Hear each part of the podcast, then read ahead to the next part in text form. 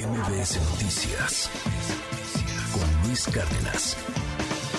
El día de mañana el presidente López Obrador va a presentar, si no me equivoco, su quinceavo o dieciséisavo informe, ¿no? Este, porque el presidente presenta cuatro informes cada eh, año. Él, va, va haciendo cuatro informes cada año. Sin embargo, el de mañana, pues es el que realmente importa, el que realmente es legal, el que realmente, pues tiene una consecuencia, se tiene que entregar en el Congreso, esa es la única obligación. No tiene que hablar el presidente legalmente. Es el quinceavo informe, ¿verdad?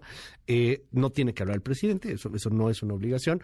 Antes se hacía en el Congreso, después se cambió y cuatro años del presidente López Obrador pues se dicen fácil, pero han cambiado muchísimas cosas. Hoy vamos a platicar respecto del tema con dos posturas, una mesa de debate.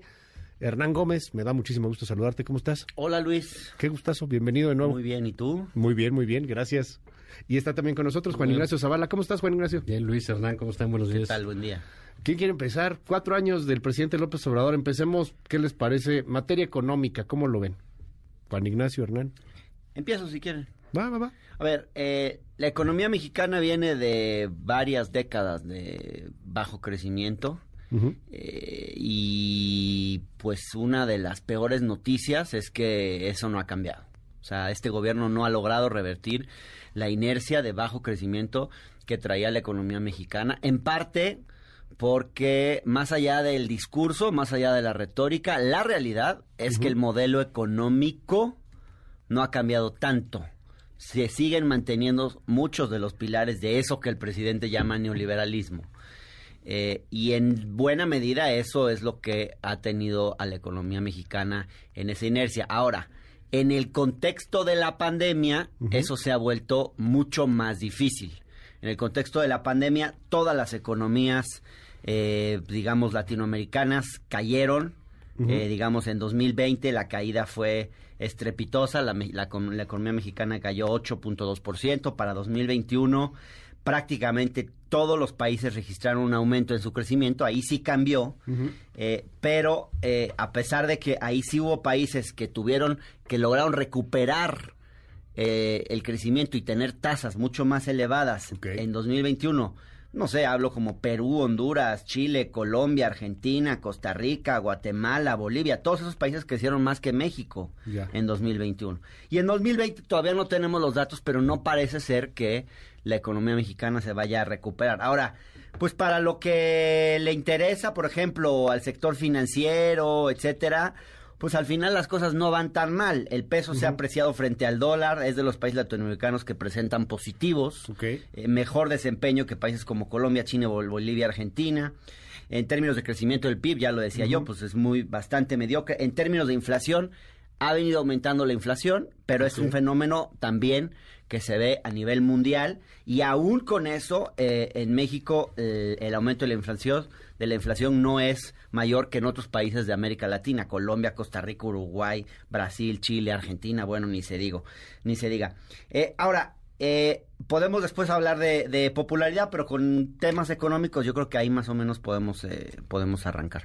¿Tú qué opinas, Juan Ignacio sí, Zavala? ¿Cómo bueno, va la economía? pues mira, me gustaría, ahorita comento de economía, pero igual quisiéramos pues algo más del, del sí, sí. El big picture pues de todo, de, de, todo este asunto, en una visión global de los cuatro años de gobierno, ¿no? Porque pues tampoco somos especialistas no, pues no. en, en ese en, tema. en, Ajá. No, pues ni ninguno. Básicamente. Okay. de eso se trata. Nos, nos, gusta como que el manoseo general. O sea, pero, pero tú cómo ves el tema, mira, o sea, el tema de la lana, digo, más allá de los datos sí, que presenta mira, Hernán, eh, sí, no, no, me gusta así comparar todos con, Ajá. así como decía Hernández, con Bolivia y Argentina, pues porque pues hay que compararse con los que no, se pueden yes. crecer. Ajá. Sí hay eh, hubo una circunstancia muy difícil para cualquier gobierno. Yo creo que dos concretamente. Una Trump, uh -huh. que fue una circunstancia muy complicada en el ámbito económico, en el ámbito político, en el ámbito que tú quieras, y que a mí me parece que el presidente. López Obrador lo manejó como pudo y que eso está bien porque es lo único que, que no, no, no, se podía ir más allá uh -huh. de, de, de, ese tipo de posibilidades. Creo que igual Peña Nieto lo hizo de esa manera y era una, una cosa uh -huh. muy compleja, muy complicada. Eh, ¿Por qué tiene que ver con lo común económico? Pues por la pues amenaza de los aranceles, etcétera. Movió el tratado México, Estados Unidos, Canadá, o sea, nomás de o sea, fue prudente. pues bueno, con la relación de Trump, digamos, hablándolo en, general. Y creo que el asunto de la pandemia, pues también es algo que golpeó a todas las economías, efectivamente. Creo que ahí la respuesta fue muy mala, muy lenta. eh, tuvo más de ideológica que de, una cuestión práctica. Fíjate, creo que en ese sentido lo hizo mejor Claudia Sheinbaum aquí que el gobierno apoyó más el gobierno federal, exacto, ¿no? Como que supo reactivar mejor la economía de esa manera. Creo que la economía no es el fuerte ni le gusta al, al, presidente, no es una materia en la cual le, guste le guste clavarse. Pues no, tiene un libro no coincido, no, ¿eh? No, pero tiene un libro ideológico. La, economía moral no es un libro de economía, es una jalada moral. muchísimo en decisiones es una jalada moral. ¿eh? Pero entonces, Yo creo que no es cierto, pero bueno. Bueno, lo que tú crees. Pero, entonces creo que ahí el presidente ha tenido, pues más bien una tarea, si tú quieres, y viéndolo con buenos ojos, este, mediocre, creo sí, con la economía y con ciertas cosas que ha detenido, la, por ejemplo, la inversión en el, sector, el sector energético hay que decir, lo de los salarios los aumentó, primera vez en muchísimos años. Sí. Creo que también en términos de ingresos, la cuestión fiscal ya. Eh, ha sido buena en estos cuatro años, o sea, no ya no es un año, sino cuatro, pues ha, sido bastante más agresivo que otras administraciones. Curioso, ¿no? Porque no se hubiera pensado de esa manera, pero ha sido eh, realmente eso de los impuestos, como que a él sí, él sí entiende de qué se trata los impuestos y dice, lo que sea, pero me pagas mis impuestos, ¿no? Y creo que en eso ha sido a rajatabla con grandes empresas, hay que decirlo, y con grandes evasores, ¿no? Y que, y, que, y que les ha cobrado. Pero, digamos, ese manejo macro de economía, yo no veo por dónde vaya a crecer esto. Creo que sí estamos atados a una situación mundial complicada, sí, pero no, no está En este, en este tema del big picture, tus amigos cercanos, tus amigos cercanos, Hernán, ¿les ha ido mejor les ha ido peor? Yo creo que igual, yo creo que igual, pero en el plano simbólico, ah, sí creo que hay una élite que se siente agraviada, mucho más en el plano simbólico. Y yo creo que eh, le va a molestar a Juan Ignacio Zavala que yo diga esto, pero creo que hay casi todo lo que dices. creo que hay un elemento, creo que hay un elemento de clase, hay un elemento de clasismo y por eso dije que le iba a molestar a Juan Ignacio Zavala, porque dice que siempre meto temas de clasismo. Pero sí me parece que hay un sector. Sí hay un sector. sí hay un sector que se siente como muy agraviado de que de pronto haya uh, la conformación de la élite política no sea la que tuvimos, la tradicional, digamos, que haya un sector, lo hablábamos cuando platicábamos sobre Delfina, sobre Leticia Ramírez, como este sector que viene más de lo popular y que de repente llega a posiciones de poder. Y, y sí creo que hay una élite que se siente como desplazada porque siempre pensó que el poder político estaba reservado a personas que vienen de cierta procedencia social, que hablan de determinada manera, que entonces yo creo que hay, hay, hay más una percepción, pero yo no veo, digo, salvo, salvo cosas como, por ejemplo, a ver, un elemento de que a la gente le afecta a, cierta clase media alta, aspiracional, para usar los términos del presidente, pues sí le agravia mucho, por ejemplo, que les quitaran su aeropuerto. Porque el aeropuerto es como un símbolo de, de que el país se va a desarrollar, de que somos que es que es una es un señuelo en realidad, pero es eh, representa una cosa de, de, aspiración muy fuerte un aeropuerto y más un aeropuerto como el que vamos a tener. Por cierto, yo no había ido, ayer estuve en Texcoco, recorrí toda la barda perimetral. Eh, está la barda el de Texcoco, el, que ahora va a ser un parque ecológico. Pero yo hoy el lugar es inmenso. ¿Cómo crees que va a ser es inmenso. Sí, sí, sí, no, no, no. Es una reserva natural. Va a ser un parque. Digo, lo discutimos después, pero lo que quiero decir es, era una cosa inmensa.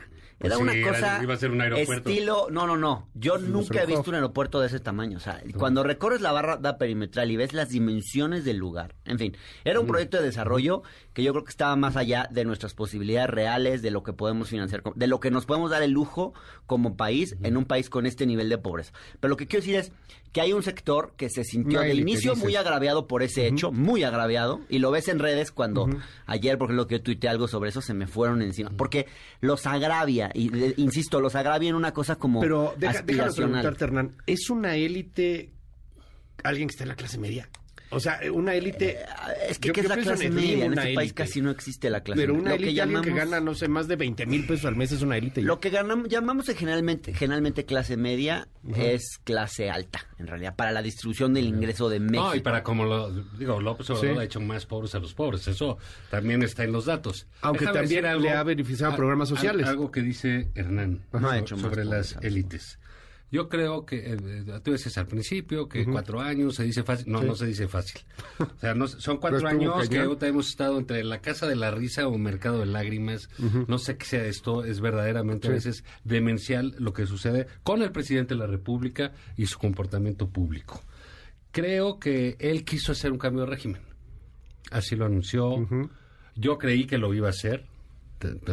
Como que tenía todo... Para hacerlo todo para hacer, o sea, los votos, eh, eh, no solo ese apoyo electoral, sino el ambiente este, político, el ambiente de cambio, el, eh, el, voto a favor de López Obrador también fue un voto de para apabullar a una oposición que se había enquistado en, en, vicios que siguen saliendo en reforma del panista Enrique Vargas, ¿no? Por ejemplo. Esos fueron esos votos. Y ahí ya no logró hacer absolutamente nada. Porque dice Ran, y puede ser que tenga razón, no, no, no lo sé del todo, porque yo creo que una gran parte de esa élite económica y política está incrustada en Palacio Nacional con López Obrador y no las cambió y ya no las va a cambiar y creo que tampoco supo hacerla. Creo que hubo intentos por cambiar de régimen. No, el cambio no es absoluto. creo que hubo intentos por cambiar de régimen, creo que hicieron un intento por cambiar medios, no lo pudieron hacer, no lo supieron hacer, no supieron hacer nuevos empresarios, no supieron hacer nuevos proyectos. Todos eso son exactamente, Luis Hernán, son los mismos de hace seis años. A ver, yo una cosa. Nada más déjame cerrar. Entonces, creo que esa idea, ese proyecto eh, eh, que tenía sentido, sentido político, sentido electoral, sentido de cambio, que era hacer un cambio de régimen, en eso le quedó de ver. Y ahí sí, pues a sus electores, hubo quienes no esperábamos gran cosa de él, ¿no? No, yo sí creo que estamos en un cambio de régimen. Lo que pasa es que no, se ha podido hacer. No es obviamente no es tan radical como el presidente, como como como, lo quisiera el presidente y como lo apunta en su retórica. Entonces es una reforma de algo. No, a mí me parece que sí, sí estamos ante un cambio de régimen. Sí, sí, sí, desde luego que estamos.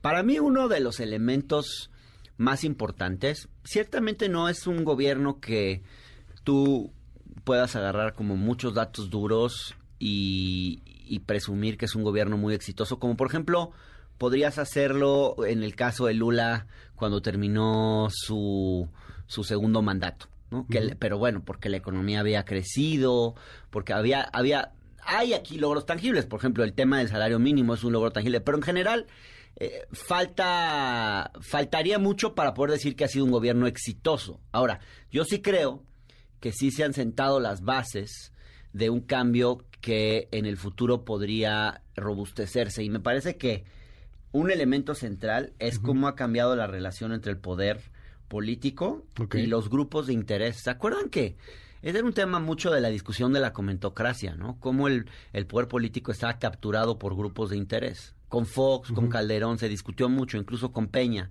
Incluso había analistas como Denise Dresser que escribían todo el tiempo de eso. Yo creo que eso sí ha cambiado. Desde, eh, desde lo simbólico que fue el golpe al Huachicol, cómo empezó este gobierno. Hasta esto que decía el propio Juan Ignacio Zavala hace un momento, cobrarle impuestos a, a los grandes capitales, porque en este país llegaba un presidente nuevo a perdonar impuestos de forma discrecional. Tenía ese poder, fíjense. El presidente, este presidente renunció a ese poder, dejó de perdonar impuestos y empezó a cobrarles a los grandes capitales, porque, perdón, pero es muy fácil subir las tasas. Si no tienes un poder con la fortaleza con la, con la voluntad política, la valentía de cobrarle impuestos a, a, los deudores, de estar encima de ellos como ha estado Raquel Buenrostro, pues es muy difícil eh, incrementar la recaudación. Y así, si te vas a muchos sectores, desde que se limitó la minería a cielo abierto, el fracking, y, puedes hacer una lista de por lo menos 20, 25 cosas, la relación con las farmacéuticas, o sea, donde ya no ves al poder político de rodillas ante el poder económico, Claro. No los ves de por rodillas. Por favor, ves sus cenas, sus tamaladas. No los ves de rodillas. ves una relación más, más dialéctica y donde Les vende boletos de rifa, Hernán, por amor de Dios. Es, grotesco lo que hizo. Esa parte pero que tú no estás viendo al poder político que yo dije, que yo dije primero lo del SAT y que dije que a mí me parecía muy bien baja eso al tipo de relación entre élites y es exactamente la misma. si me apuras, Nada más que uno rifa las cosas y el otro se las da directamente. Teníamos un poder político de rodillas ante el poder económico en este país. Y eso no pasa hoy. Aquí, siguen, eso no pasa aquí siguen igualitos, todos igualitos. Están exactamente los mismos que con Peña, que con Calderón, que con Fox, que con Cedillo. Ya no los sé mismos empresarios, dicen. Los mismos empresarios, las mismas cosas. Ah, bueno, bueno, no. Con más negocios. si no se trataba de expropiarle su riqueza a Carlos Slim, si hubieran hecho eso estarías aquí No, no de expropiar. No de expropiar. Yo estoy diciendo un cambio de régimen que requiere un cambio de empresarios, un cambio de cultura, pues no lo hizo. Yo creo que eh, en estos cuatro años, que, que parece mentira, pues ah, ya van cuatro, ¿no? Ya falta sí, ya van cuatro años. para que se vaya este señor. Pero lo que tenemos es un pleito generalizado sistemático. O sea, si tú me dices cuál es el éxito del presidente, su generación del pleito. ¿Dividir? Pues eso es porque está cambiando ¿qué es, que, es lo, que es lo que le gusta? Es su manera de hacer política. Es una zona en la que él se mueve con mucha soltura, eh, con mucha idea. Sí, o sea, no, estoy diciendo que sea en ese sentido eh, un, improvisado, pero ha puesto al país en una dinámica, eh, se ha enfrentado con todos en esos cuatro años. Médicos, estudiantes, niños con cáncer, padres de familia, con doctores, con periodisas, con países. O sea, es una madriza generalizada del presidente de la República. Es un porro.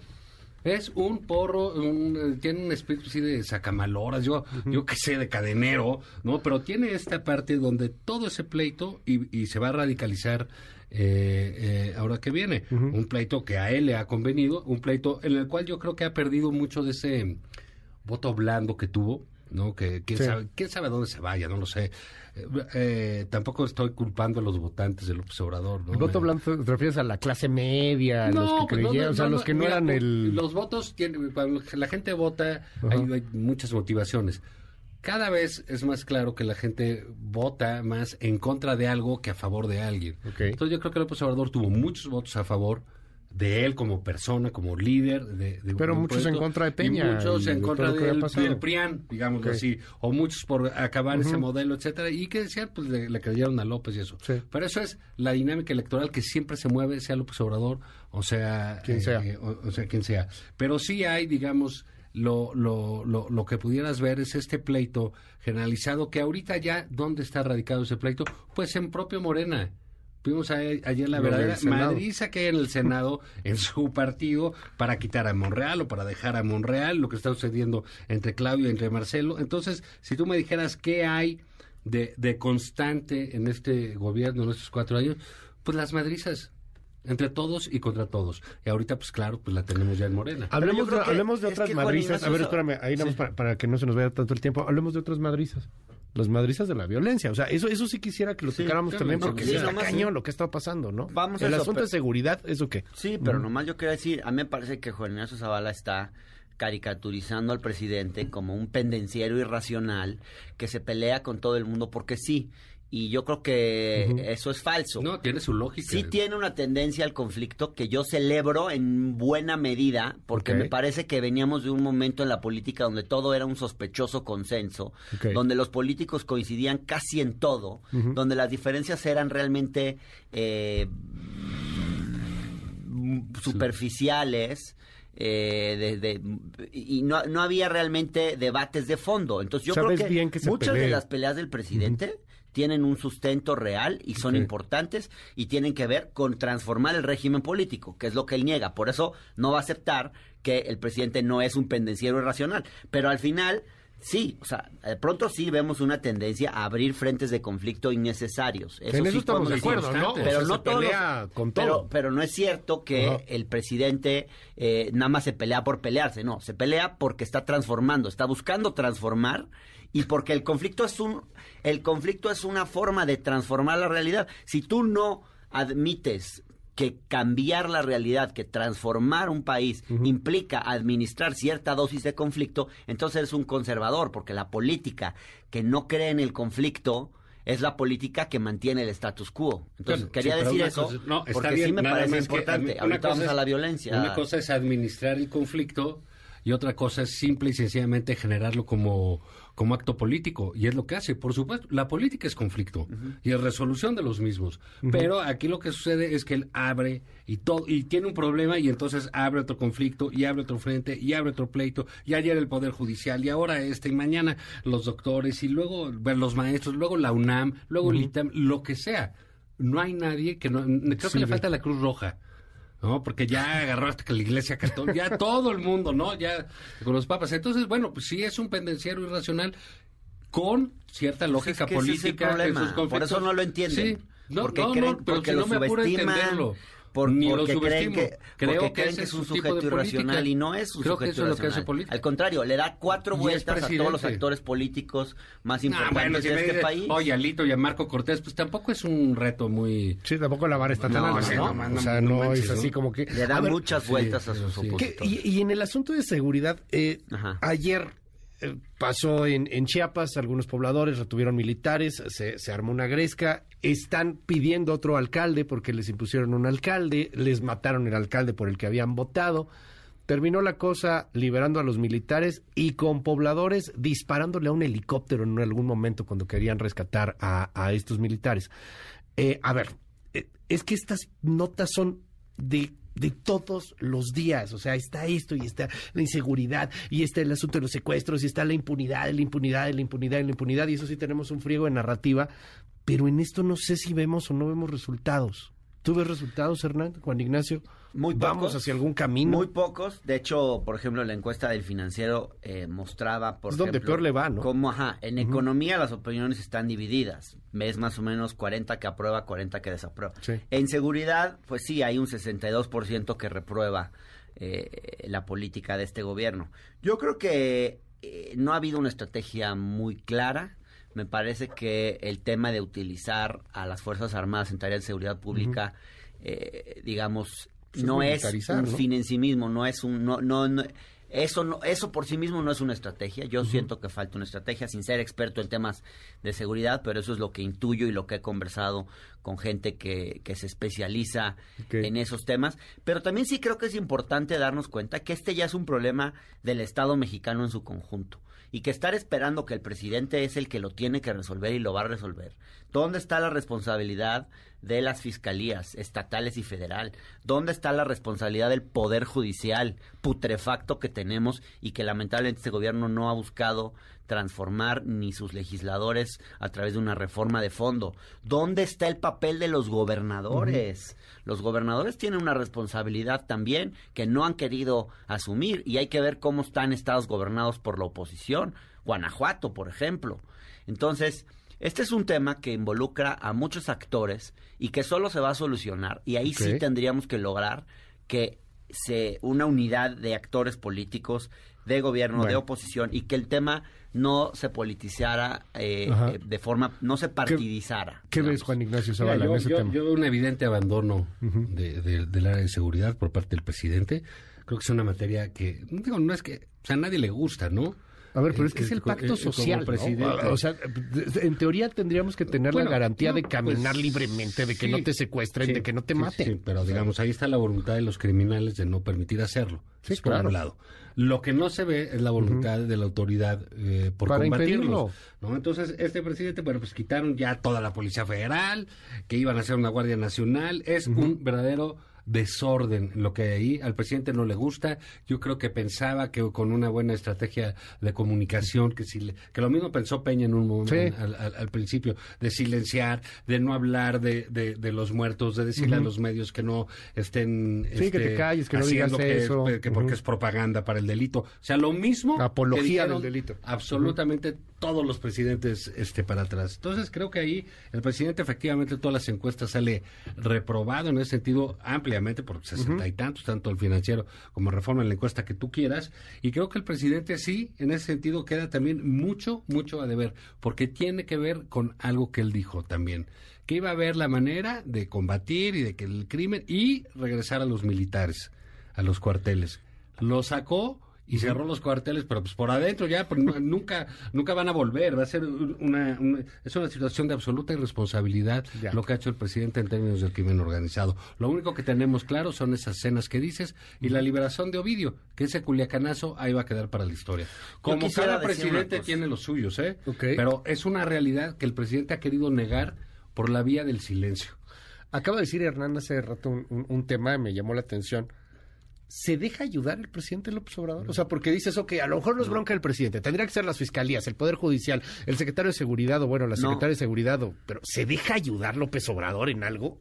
¿Alguien le puede hablar? ¿Alguien le puede decir, estás mal? No, y yo creo que debería convocar a una, en el tema de la violencia y de la inseguridad, debería convocar algo así como un pacto nacional. No le llamaría yo pacto nacional, pero reservarse ese tema para sacarlo fuera de eh, del conflicto político ideológico en el que estamos inmersos. Yo creo que aquí sí se necesita como un la unidad de todos los actores políticos y me parece una que cosa de estado y que es un tema de estado y a veces le cuesta a López pues, Obrador le toca a López Obrador reservarse darse cuenta de que hay temas que hay que reservárselos y verlos así justamente como políticas de estado.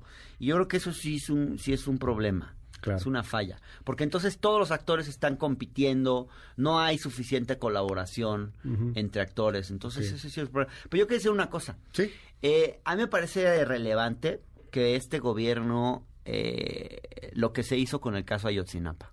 Yo sí creo que ahí, si ustedes se ponen a ver, hay muchas diferencias. Eh, Alejandro Encinas las puntualizó entre la supuesta verdad histórica y la que presenta esta comisión eh, que investigó el caso Ayotzinapa. Eh, el gobierno intentó ocultarlo por, de Peña por todas las maneras y este gobierno, no digo que haya llegado a la verdad última y que el caso se haya esclarecido por completo, pero me parece que en este tema sí hubo avances importantes y hoy sabemos mucho más. Sabemos que están este muertos, ¿no? ¿Eh? O sea, ya lo confirmó por primera vez este gobierno, que están muertos, lo dijo Alejandro Encinas, no hay posibilidades de que estén vivos. Sabemos eso, sabemos también cómo se buscó ¿Cuál sería la diferencia? Sabemos cómo se buscó Dime dos diferencias de la verdad histórica de Murillo con la verdad de Encinas. Montones. vean el informe. No, no, no. Vean el informe. Dime dos, dime dos. Bueno, dime dos. Vean el informe de Alejandro Encinas, ahorita si pues, quieren lo revisamos. déjenme seguir con mi déjenme seguir con lo que quería plantear. Yo creo que este gobierno este gobierno se se dejó la política de los montajes que era tan común en el gobierno de Calderón, en el gobierno de Peña, o sea, fíjense desde no sé si ya vieron el documental de Casés eh, y Vallarta, pero Netflix ahí lo que ves es que más allá de las críticas a un conductor en particular, lo cierto es que era una relación muy perversa entre los medios de comunicación y el gobierno y que era una política de comunicación social hacer montajes en este país. Y lo hicieron con el caso Paulette, lo hicieron aquel aquel este aquel ¿se acuerdan cuando Laura Bozo fue al Estado de México a hacer un mitote? Bueno, eso también fue de alguna forma un montaje. Eh, cuando la, la recaptura del Chapo Guzmán en 2014, que pusieron las cosas ahí eh, donde lo, supuestamente lo habían capturado y ponían el chaleco antibalas y un arma y una bolsa de mujer y todo esto como para mostrar, recrear el hecho. O sea, todo era la política de los montajes en los mediáticos era una fue una constante. Yo veo pues ese, ese tipo de cosas eh, yo no veo que sigan existiendo. No, ¿a Solo Me parece que hay mucha más, montaje mucho más apego a la verdad. Que es diario. Y es diario y es la mañanera y ese es un montaje gigantesco, es una verdadera payasada. que nada más sirve para ocultar las verdades que dice Hernán que supuestamente está comprometido.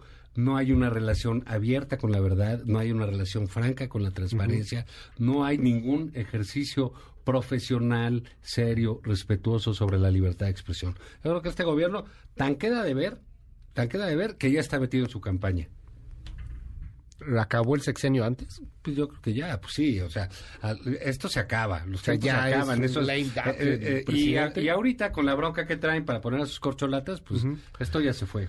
Casi para cerrar, este... Ha sido una pesadilla. ¿Ah, sí? Sí, ya tiro.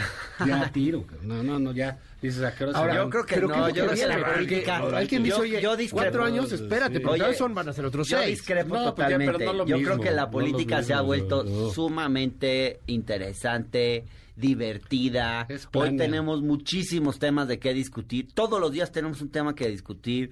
Pues no sé por qué a ti te parece una pesadilla, pero, pero a mí, es, a mí me parece que que nunca habíamos tenido un debate político tan intenso en este país. y yo creo que con quién debate el presidente? ¿Con, quién? No estoy hablando del presidente, estoy hablando ah, de, cómo hoy todo el tiempo estamos discutiendo de, política y esta es una narrativa. No, a veces eso ya tiene tiempo. Bueno, eso es porque están pasando cosas. No, eso, es porque, no, eso es porque están las redes, están pasando porque, cosas porque el mundo es así, porque la política está en la calle. Punto.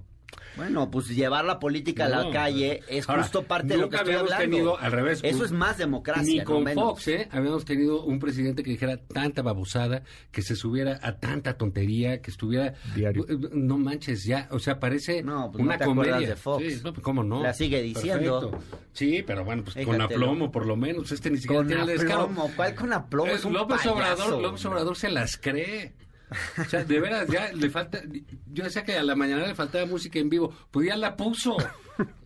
Ya la puso. O sea, es, ese veras, un fantoche. Mil gracias, Juan, y gracias a Bala. Te leemos en el financiero. Por favor. Lunes, miércoles y viernes. ¿Y tus redes? Y mi red en Twitter, arroba Juan Isabala. Mil gracias, Juan Ignacio. gracias a ustedes. Hernán Gómez, mil gracias. Eh, Twitter, arroba Hernán Gómez B. Eh, tengo mi página de Facebook donde pueden seguir todo lo que hago, mi página web www.hernangomez.com.mx, escribo en el Universal los domingos, eh, aquí los miércoles, eh, la octava los domingos en la noche. Los martes con Laila. Los, jueves a las 7 de la noche. un programa nuevo de variedad en el canal del Congreso. y fui un día a visitar a Laida también, allá a Campeche, fui a su programa porque me parecía interesantísimo cómo hacen ese... Para mí es el mejor show político en la televisión hoy. El más provocador, el más disruptivo. Eh, pero bueno, otro día lo discutimos. Bueno, ya luego lo platicamos. MBS Noticias con Luis Cárdenas.